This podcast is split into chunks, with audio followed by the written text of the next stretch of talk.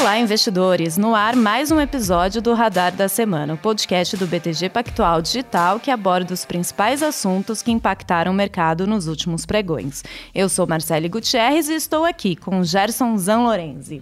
Olá, Marcele, mais um podcast. Vamos lá. E semana agitada, né? Pô!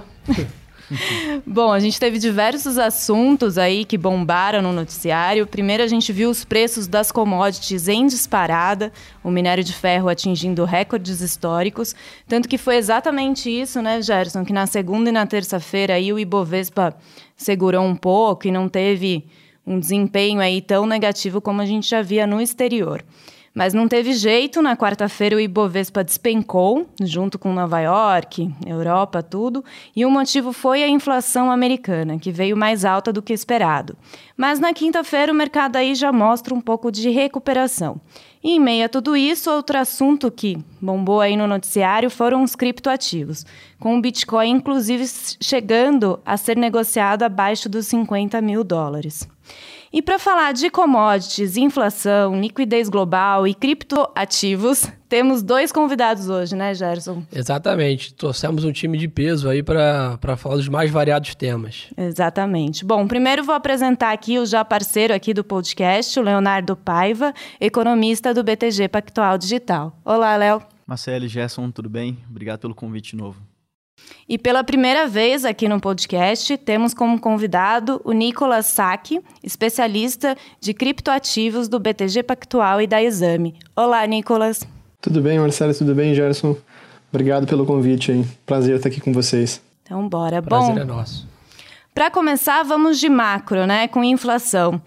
Léo, nessa semana a gente viu o IBGE divulgar aqui no Brasil o IPCA de abril, que subiu 0,31% no mês e 6,75% em 12 meses. E nos Estados Unidos, o o que despertou a atenção aí de todo mundo foi a inflação do consumidor, o CPI de abril, que eu acho que veio né, bem acima do esperado pelo mercado. E foi exatamente esse receio com a alta da inflação que foi confirmado que derrubou os mercados na quarta-feira. O Ibovespa chegou a cair quase 3%. Léo, o que, que tem levado a essa alta da inflação aqui no Brasil também, lá fora? É, é uma consequência dos pacotes de estímulos. A gente viu os Estados Unidos aí com vários pacotes de trilhões de dólares. O que, que tem sido visto? Bom, acho que começando falando pelo, pela situação do Brasil, né? A gente vê aqui, enfim, várias, várias pressões inflacionárias de, de lados diferentes. Mas acho que o resultado desse mês aí foi bem em linha com a expectativa do mercado, 0,3%. O mercado estava esperando alguma coisa nessa direção, mas o que é mais preocupante foram os meses anteriores e a perspectiva para frente também, né? E a gente pensa no Brasil, acho que tem dois grandes pontos aqui que, é, enfim, que direcionam essa questão da alta dos preços. Acho que o primeiro deles, empacotando até duas coisas, é a política monetária e fiscal expansionista do ano passado. Pensando em inflação 12 meses, a gente teve um auxílio emergencial bastante bastante forte, então a gente teve aí um benefício de 600 reais para uma quantidade de pessoas muito grande. E isso acabou anabolizando um pouco a demanda. Né? A gente teve uma queda pela questão da pandemia, mas a resiliência da atividade econômica foi muito maior por essa questão do auxílio emergencial. Então deu uma contribuída boa. E aí, além disso, a gente teve política monetária altamente expansionista. Né? A gente chegou a ter juros de 2% ao ano, então assim, é um grau altamente estimulativo para a economia brasileira. E a gente chegou a rodar, a gente roda nesse momento em taxas juros negativas, né? pensando em 12 meses. A gente está em 3,5% esse ano. Então isso acaba anabolizando também o mercado de crédito, impulsiona um pouco a demanda por crédito imobiliário, que é bastante importante na participação do todo. Então isso acaba contribuindo para pressionar os preços também. Por outro lado, a gente tem outra força que e aí vem do mercado externo, que é a questão é, dos preços das commodities. Né? A gente teve o boom das commodities, então preço bem alto aí da questão do petróleo, minério de ferro, e a gente é um país exportador. Então, ou seja, se eu exporto os bens e também vendo no mercado interno, eu acabo tendo uma questão de subir o meu preço também no mercado interno. Isso acaba pressionando também, é, enfim, a situação da composição de preços nacional e acaba elevando, é, enfim, o IPCA como um todo, né? E aí, além disso, nessa questão também do, do preço das commodities, a gente tem a questão do câmbio, né? A gente viu por questões de incerteza política, a gente começou o ano decidindo presidência das casas legislativas e aí depois toda a questão do orçamento. Isso aí contrata um pouco de certeza, pressiona o câmbio E aí a gente tem os preços das commodities em dólar, né? Então, se a gente tá mais caro para a gente comprar dólar, também tá mais caro para poder negociar a commodity, consequentemente pressiona os preços. Então, acho que no Brasil é um pouco isso, essas são as principais forças. E aí nos Estados Unidos é uma coisa um pouco parecida, mas tem alguns elementos adicionais. Né? Acho que a primeira questão é o acelerado cronograma de vacinação nos Estados Unidos. Acho que a meta inicial eram 100 milhões de doses administradas nos 100 primeiros dias de governo Biden, e aí dobraram a meta, foram para 200 milhões de doses, bateram essa, essa meta dobrada, e aí automaticamente você faz o quê? Você reabre a economia. É isso que acontece. E essa reabertura da economia ela veio junto com um pacote fiscal muito vigoroso, 1,9 trilhão de dólares. E isso aí deu um benefício muito grande para as pessoas. Taxa de poupança dos Estados Unidos foi no nível assustadoramente alto, um crescimento muito grande. E aí acaba também é, impulsionando a demanda para cima, né? Isso pressiona os preços e a gente viu os resultados recentes. Então, essa alta muito significativa do CPI. E aí também, claro, né? Também tem um componente de política monetária expansionista, taxa de juros altamente estimulativa, então tudo isso acaba, é, enfim, fazendo uma pressão sobre os preços. E aqui tem um ponto até curioso para comentar, né? Que esses estímulos foram tão grandes nos Estados Unidos, né? Essa, essa poupança que o Léo comentou bem, que já existe até uma conversa com empresários lá e o governo que está difícil contratar, né? Que as pessoas realmente estão querendo ficar em casa porque eventualmente estão com uma renda né, bem acima, lembrando aí o, o, o, salário mínimo mais alto, né? Versus o custo de vida nos Estados Unidos. Então acho que é, talvez né, já até tem uma discussão se o remédio não foi muito forte, né? Se não foi exageradamente aplicado, vamos dizer assim, porque realmente né, tá, tá gerando essa preocupação dos empresários não conseguirem preencher vagas, né? O pessoal está preferindo ficar em casa com essa questão do, do auxílio. Um ponto legal também, né, Léo, que a gente impactou bastante as commodities aqui, é agrícolas, né? Se a gente olhar milho, Sim. soja boi, né, algodão, café, todos os commodities estão próximo das máximas. Né? Isso também está impactando bastante o IPCA aqui, mesmo né, que a gente conversando com empresários aqui, os empresários não estão repassando todo esse aumento de preços da, na base da cadeia para o consumidor final. Isso porque a gente sabe que né, o poder aquisitivo no Brasil caiu com a pandemia, etc. Então, né, se fosse para o empresário repassar todo o aumento de custo, a gente estaria com uma inflação bem mais alta, até porque né, os bens básicos aí bem derivados de, de, das commodities. Então, talvez essa é a preocupação que a gente fala tanto aqui com o Álvaro, né, de já olhar para o ano que vem aqui da inflação também. Com certeza. E Gerson, uh, queria até entender um pouco mais na quarta-feira o que, que aconteceu nos mercados. A gente viu lá fora despencando, o Nasdaq despencando, aqui o Ibovespa caiu quase 3%, o dólar disparou. Que, que foi esse efeito? É, basicamente, a gente está vivendo uma, explicando aqui de maneira mais simples, um cabo de guerra aí, vamos dizer assim, né? Uma balança entre o Banco Central americano e o mercado. Né? O mercado está claramente preocupado com isso que eu acabei de comentar aqui, de estímulos muito fortes, boom das commodities, isso tudo levaria a uma inflação nos Estados Unidos, consequentemente subir juros. Do outro lado tem o Fed, né, o Banco Central Americano, falando que não, né, que, isso, que esse pico de inflação é, um, é uma medida de curto prazo, que o mercado, que, o, que, a inflação vai seguir, que o núcleo da inflação que o Banco Central olha muito está comportado e tal, então o mercado está nessa dúvida. E você percebe claramente essa, essa dinâmica, né? Sexta passada, um dado que favorecia a tese do mercado, o mercado explodiu. E aí, nessa semana, uma, um dado que favorece a tese né, do. Desculpa, a tese do Banco Central na sexta-feira, e essa semana a tese sendo favorecida é, do mercado e naturalmente a gente viu uma, uma queda drástica. Por quê? E por que o setor tecnologia é mais afetado? É, essa, os Estados Unidos vem vivendo já há alguns anos né, uns taxas de juros zero ou muito próximo de zero. Ou seja, é praticamente muito barato ou de graça se alavancar, tomar empréstimo. E o setor tecnologia é um setor muito promissor, vamos dizer assim, onde é, é, é característico desse setor que as empresas tenham né, prejuízos em alguns anos né, de, de, existência das empresas para que possam dar lucro lá na frente. Então a empresa queima a caixa, como a gente fala, 4, 5, 6 anos para depois dar um baita lucro lá na frente. Só que esse caixa precisa ser financiado. Então, quando esse caixa é financiado a taxa zero, como é o patamar atual, ele, né, ou muito baixa, por exemplo, você tem algum impacto no balanço. Quando você pensa que, é, que pode subir o Fed Funds, né, que a taxa de juros americana pode subir, esse impacto nesse balanço fica muito maior e automaticamente a taxa de desconto ali do, do valuation dessas empresas é muito impactada. E é por isso que né, essas empresas sofrem bem mais do que a Coca-Cola, do que a IBM, do que os bancos. Né? Empresas tradicionais, Dow Jones, por exemplo, sofrem muito menos que o Nasdaq. Então, essa aí, o Léo pode comentar bem também sobre isso, é uma, uma batalha de titãs aí que vai ficar até o final do ano, sem dúvida, esse cabo de guerra aí entre Fed e mercado.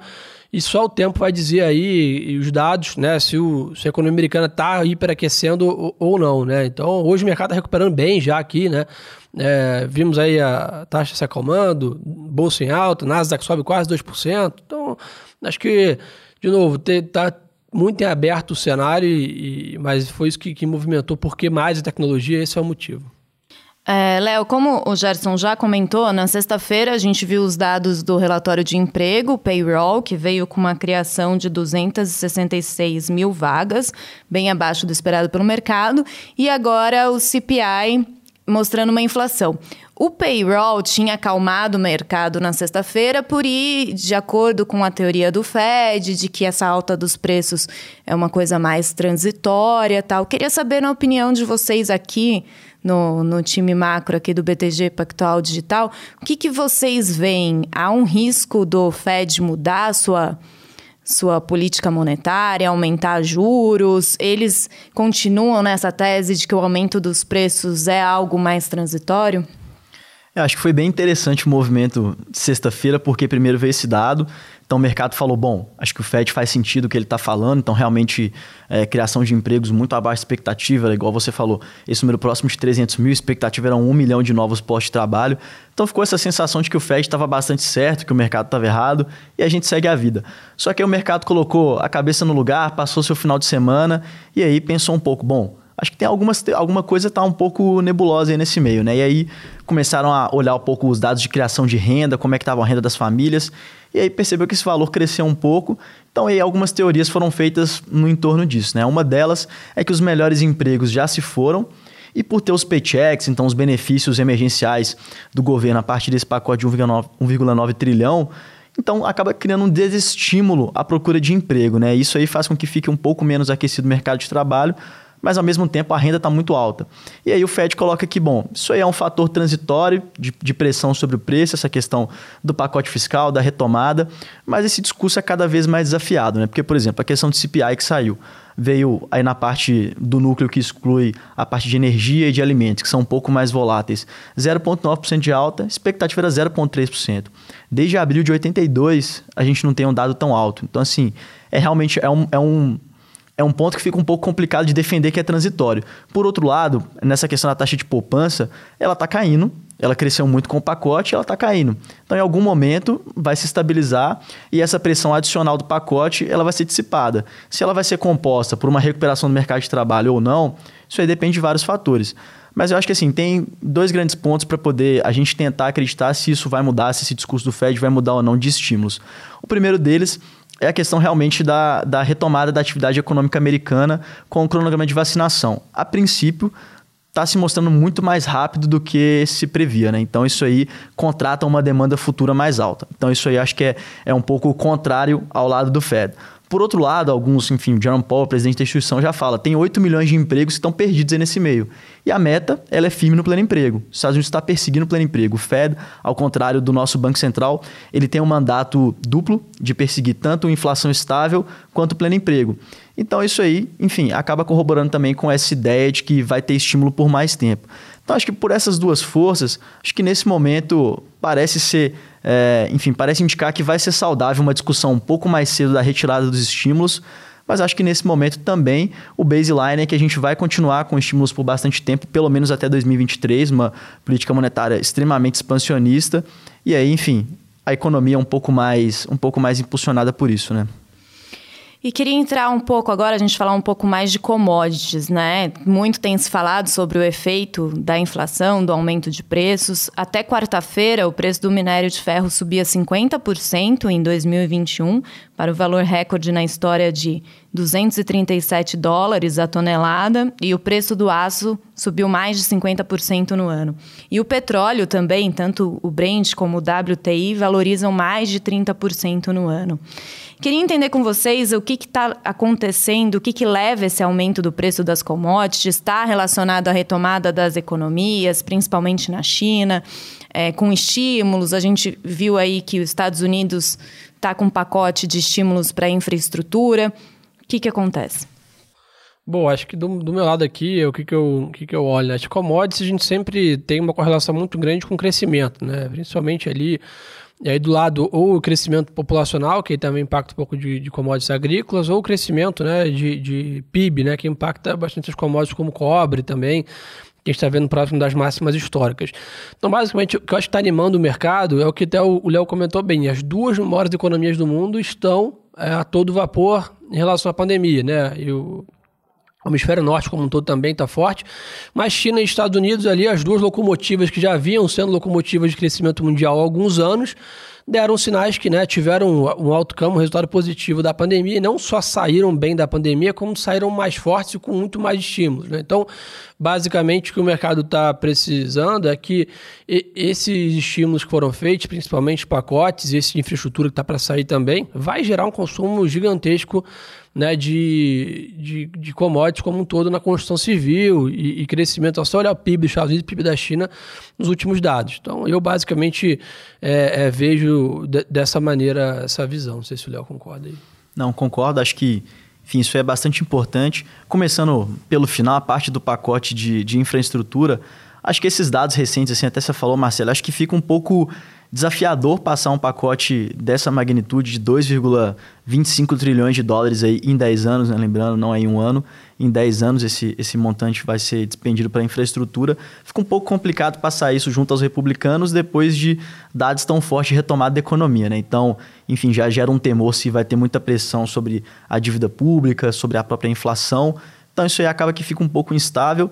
Lembrando que é, o Partido Democrata né, tem a maioria na Câmara, na verdade, tem a maioria na Câmara e no Senado tem metade do Senado, mas tem o, o voto de Minerva, que é da vice-presidente Kamala Harris.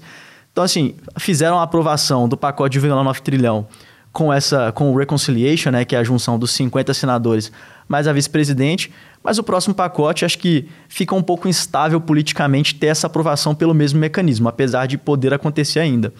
Então, acho que é, é, um ponto importante, mas de qualquer forma, qualquer coisa acima de 1,5 trilhão, 1,8 trilhão de dólares, isso aí traz bastante pressão sobre o preço das commodities, né? Porque contrata uma demanda futura muito alta. E assim, quebrando entre as duas partes, acho que na parte do minério de ferro, que é o que teve uma ascensão mais assustadora nas últimas semanas, a gente tem dois grandes fenômenos. Né? A questão do crescimento econômico, que o Gerson falou, isso aí é muito importante. A China é 70% da demanda global de minério de ferro. Então, isso aí, é, enfim, com o crescimento da China, retomada também mais rápida do que se imaginava, isso contrata uma demanda futura mais forte, pressiona o preço do minério. Isso é um movimento normal, oferta e demanda, dinâmica global de commodity. Isso aí, tradicional, claro. o preço não vai ser tão alto assim para sempre, mas é um movimento legítimo, né? Acho que, acho que faz sentido se comportar dessa forma. E tem uma força adicional que o maior fornecedor de minério de ferro do mundo é a Austrália. E assim, então tem um relacionamento muito grande entre a Austrália e China, e recentemente existiu uma colaboração comercial entre os dois que foi rompida por uma outra questão política, de um outro acordo. E esse rompimento das relações, rompimento pelo lado da China, no caso, que é o demandante, acaba gerando uma instabilidade também nessa relação de oferta e demanda, né? E aí essa instabilidade acaba impulsionando um pouco o preço também.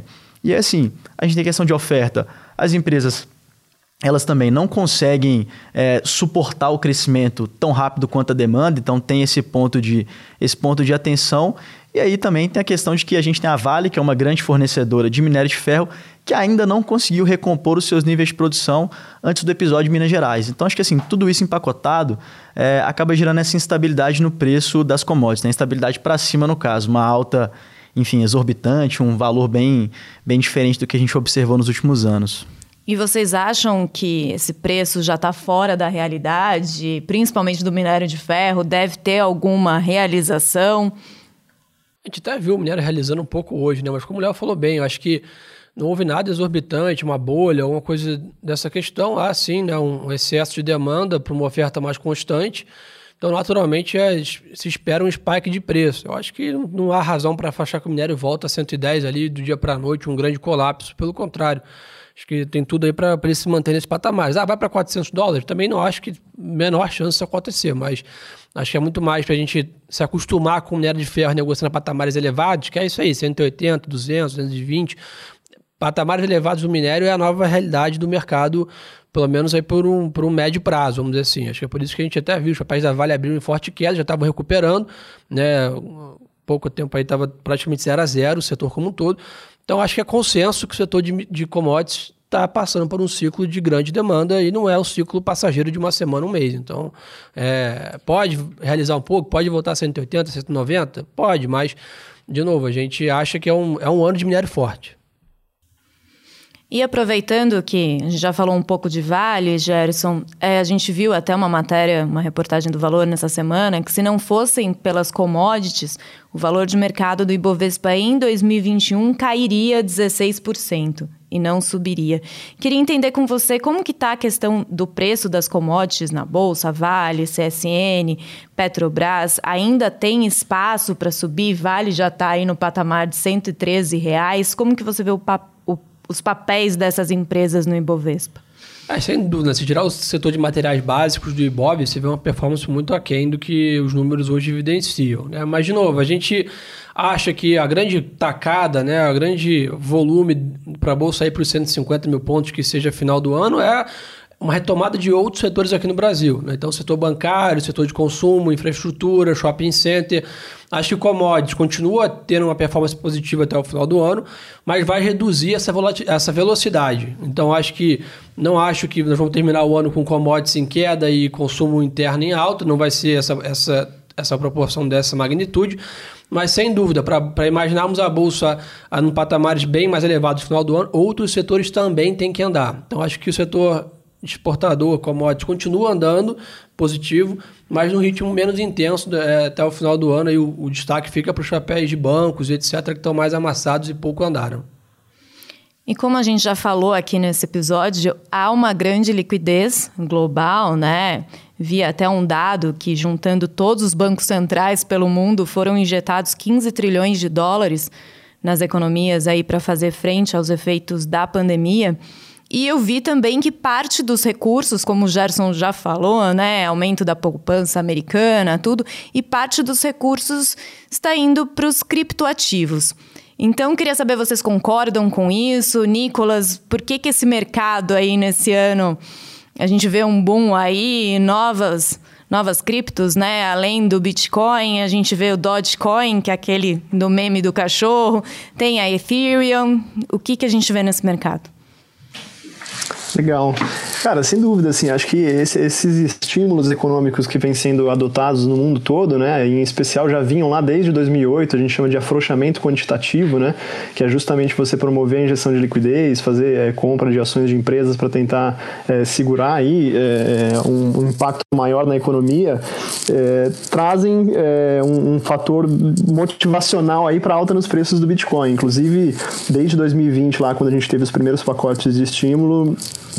é, por conta da pandemia do coronavírus, é natural que você tenha um aumento dos preços do Bitcoin, porque ele é um ativo escasso é, por, por, natureza. Né? Ele tem, é, ao todo serão 21 milhões de unidades, então é, fica nítido que é, ele pode ser um instrumento de reserva de valor interessante e tem sido visto como tal por boa parte dos investidores lendários que a gente tem no mercado. Então, só para mencionar alguns, a gente tem o Bill Miller que fala que é, o ativo pode ser uma reserva de valor melhor, inclusive, do que o próprio ouro. A gente tem o Paul Tudor Jones que fala que é, o Bitcoin tende a ser um ativo que é, tende a ser o melhor instrumento de proteção contra a inflação frente a ouro, é, moedas é, fiduciárias e é, ativos financeiros, né?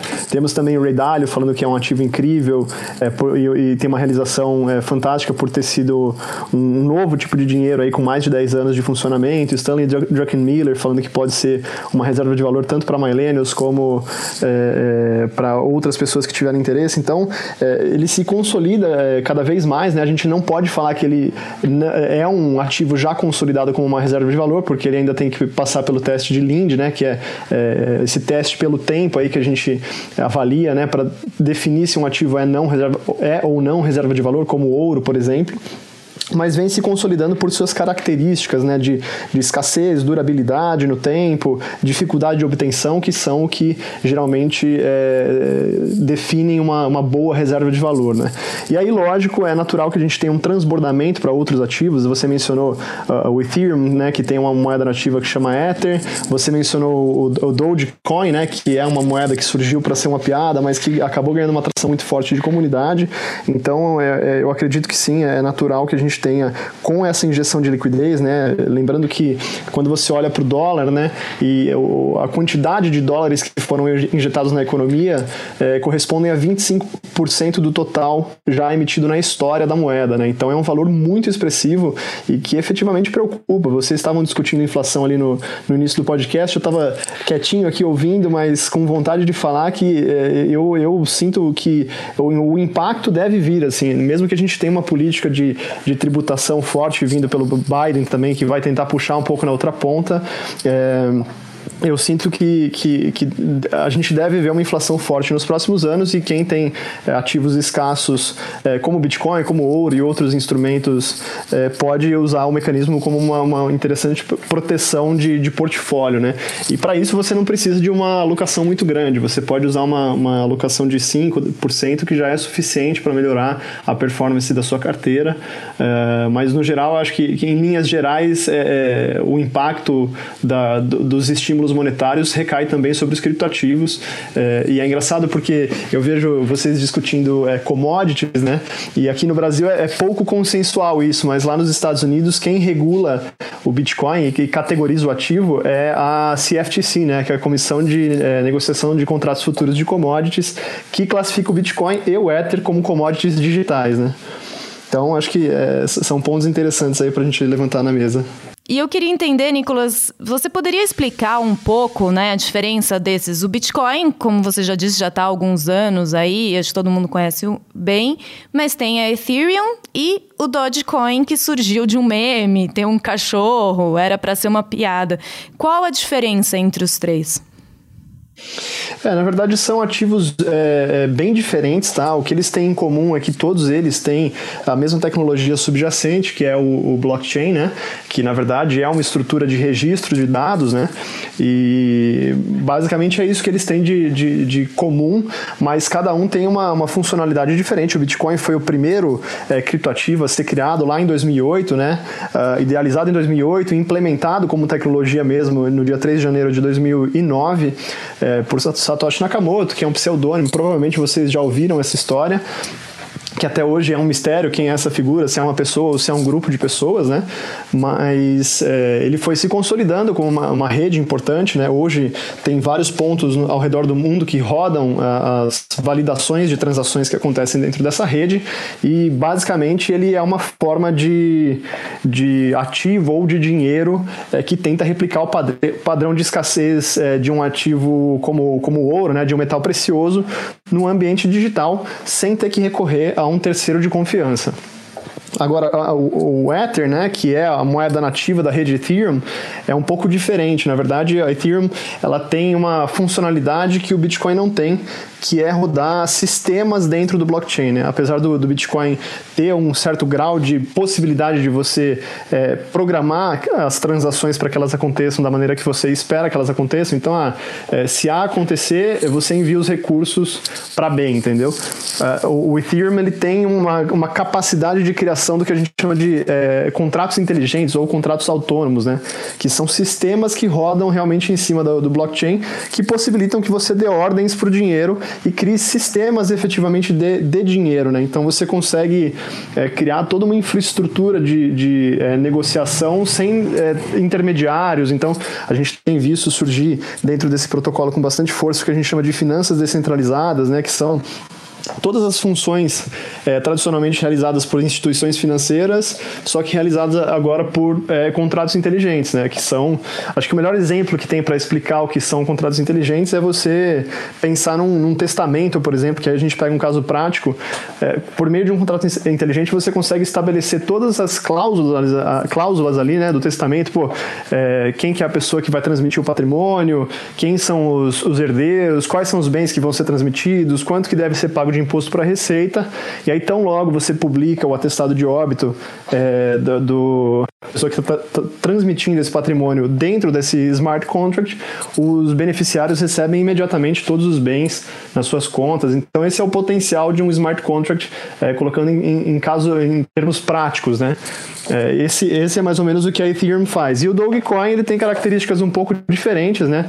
É, todo, assim como, como o Bitcoin ele, ele procura ser um ativo digital para negociação ele não é um ativo escasso, né, assim como o Bitcoin, mas ele tem uma força de comunidade muito grande. Apesar dele ter é, surgido como uma piada, ele já funcionou para uma série de projetos, né, é, de financiamento de até de, de, de times de Olimpíadas, é, financiamento de tratamento de água e agora mais recentemente o próprio Elon Musk falou que ele quer é, fazer uma expedição para a Lua, mandando um foguete é, é, para lá financiado inteiramente com Dogecoin. Então, assim, eu acho que é um, um protocolo que surgiu como uma piada, mas que não deve ser descartado. É, e porque dentro desse desse ambiente de negócios, os fundamentos não são totalmente claros como são nos outros mercados, mas é, eu digo que os fundamentos são opacos, né? E ser opaco não significa ausência de fundamentos. Na verdade, significa que é, o que uma pessoa acredita e enxerga como modelo de valoração e crença do porquê aquilo tem valor é diferente do que a outra enxerga. enxerga. E até por isso que a gente tem bastante volatilidade nos preços. E falando do Elon Musk, Nicolas, eu vi a notícia hoje de que ele, ele postou no Twitter de que a Tesla não vai mais aceitar Bitcoin para compra de veículos e por isso o Bitcoin começou a ser negociado abaixo de 50 mil dólares. Eu, e eu, eu queria entender um pouco com você. É, o que, que acontece nesse mercado que eu observo que é muito guiado por notícias, tem uma volatilidade um pouco ou não? E quais são as vantagens e desvantagens de ter um criptoativo na carteira? Legal, realmente ele é um mercado de fluxo que a gente chama, né? É diferente do mercado de ações, ele é muito dependente do, do, do news flow, né? Então é muito parecido com o mercado cambial, né? Que também está sujeito a notícias e, e, é altamente impactado pelo que acontece no cotidiano, né? Então acho que, acho que é natural que a gente tenha esse impacto nos preços após o tweet de um, de um player que se tornou relevante por conta também da posição que a MicroStrategy assumiu de Bitcoin, né? Eles fizeram uma compra de 1,5 bilhão de dólares é, do ativo pra, pra, como estratégia de, de proteção é, na tesouraria, né, seguindo um pouco também a onda de outras empresas como a Square e a MicroStrategy, que são empresas listadas em bolsa lá na Nasdaq, né, para para utilizar o ativo como, como uma, um potencial de proteção contra a inflação. E então, assim, quando você tem é, esse impacto é, é, da notícia, né, de que eles não vão mais aceitar Bitcoin é, por uma questão ambiental, que é um tema amplamente discutido e controverso dentro desse, desse ecossistema, se de fato o Bitcoin é, é, tem um problema energético ali ou não, né? Mas acho que esse nem é o, o a questão que a gente precisa entrar aqui agora. É, o que eu queria que vocês entendessem é que como o, o, um, uma empresa como a Tesla anunciar que não vai mais receber Bitcoin é, impacta diretamente na questão de adoção do ativo como meio de pagamento. E por isso que preocupa, né? Mas preocupar não significa que, que os preços devem seguir fortes para baixo nessa direção por conta dessa notícia. Na verdade, a gente tem visto um movimento de adoção institucional que vai além só da, da, da própria Tesla, né? Adotando como tesouraria, mas um movimento de vários outros é, é, bancos, instituições financeiras e não financeiras é, utilizando o ativo como uma estratégia de proteção contra a inflação. A gente tem até um relatório recente do Citigroup que fala que o Bitcoin está no ponto de virada, é, o próprio BTG Pactual, inclusive, lançando várias iniciativas é, ligadas a esse, a esse produto, justamente por, por acreditar que ele tem um valor é, importante dentro do portfólio, né? E você me perguntou é, quais são as vantagens de você ter é, esse ativo dentro da carteira.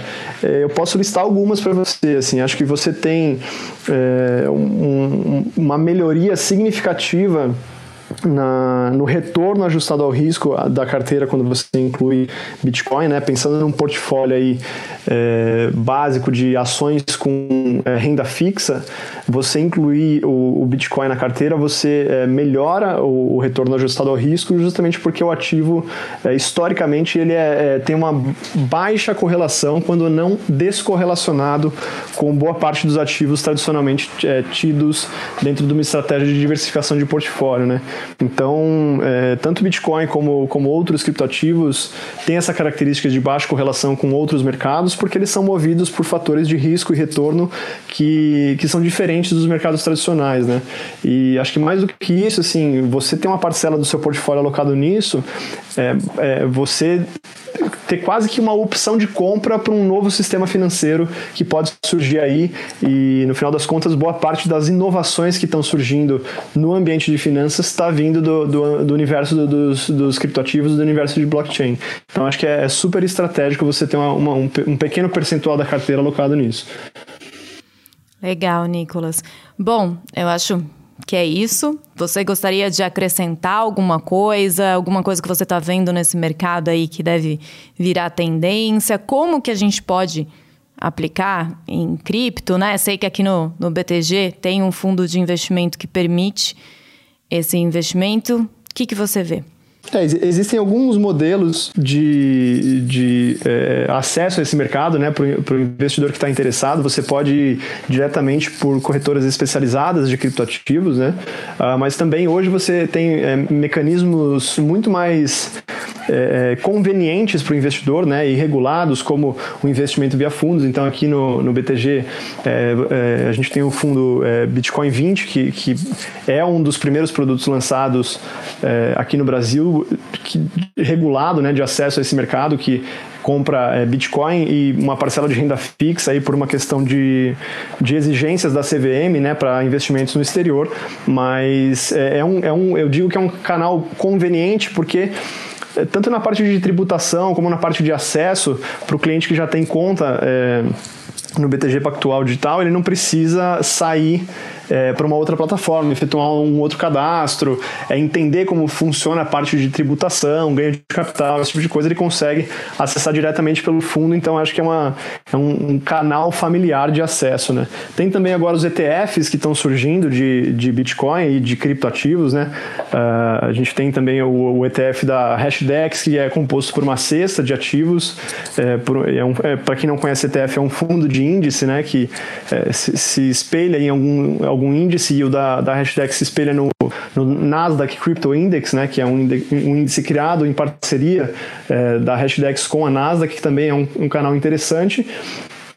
E se, se você é, não quiser nenhum desses dois formatos, é, você ainda tem a opção de acessar via é, peer-to-peer, é, -peer, né, que é comprar diretamente de quem tem o criptoativo. Você cria uma carteira é, pessoal é, que fica sob sua responsabilidade a custódia e, e, compra dessa pessoa que você conhece que tem um ativo, vocês acordam é, qual vai ser o preço e você efetua a transferência de dinheiro, a pessoa efetua a transferência dos criptoativos, mas é, eu digo que é, esse formato nem sempre é o melhor para a maioria das pessoas, porque tem a questão que envolve o risco de custódia, que uma vez que você, se, se você vem a, a perder esses ativos ou a chave de acesso à sua carteira, você não tem como recuperá-los. Então, eu prefiro que, para a maioria das pessoas, que elas fiquem com as primeiras opções, seja é, investimento via é, corretora, seja via fundos como ETFs ou fundos tradicionais.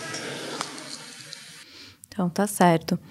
Bom, Nicolas, muito obrigada aí por todo esse panorama desse mercado de criptoativos. Acho que com a sua explicação aí deu para conhecer bem. Queria agradecer sua presença. Você quer deixar alguma mensagem final? Vi que você tem um Instagram bem bacana com dicas lá, se você quiser deixar. Não, claro, para quem quiser seguir lá é arroba é, Nicosac, né? Arroba N-I-C-H-O-S-A-C-C-H-I.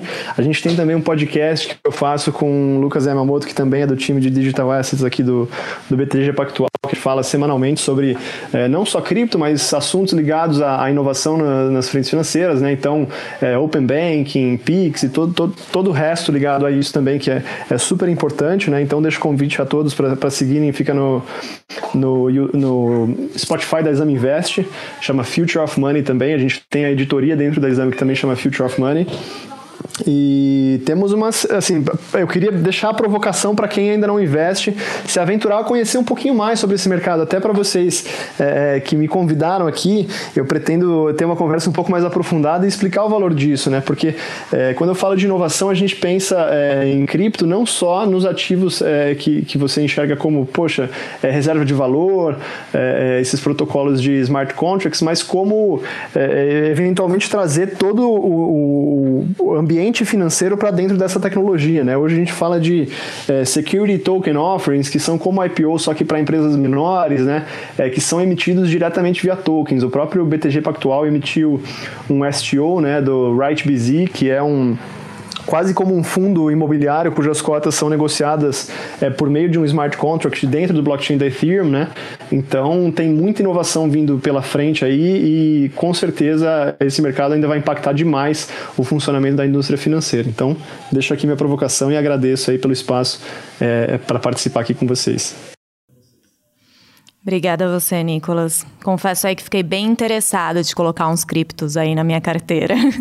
E, Léo, obrigada também por toda essa visão aí da inflação, commodities. Você também quer deixar seu Instagram aí também, que eu vejo que você deixa diversas análises de economia por lá. Claro. É, Para quem quiser seguir, então, arroba Leonardo Cepaiva. É, enfim, acho que a ideia lá é compartilhar um pouco esse tipo de análise da economia brasileira, também internacional gente vem falando bastante sobre vacinação, que a gente já falou aqui no podcast também, e como a gente falou hoje, vai ser um dos grandes drivers aí de recuperação da economia, tanto nacional quanto internacional.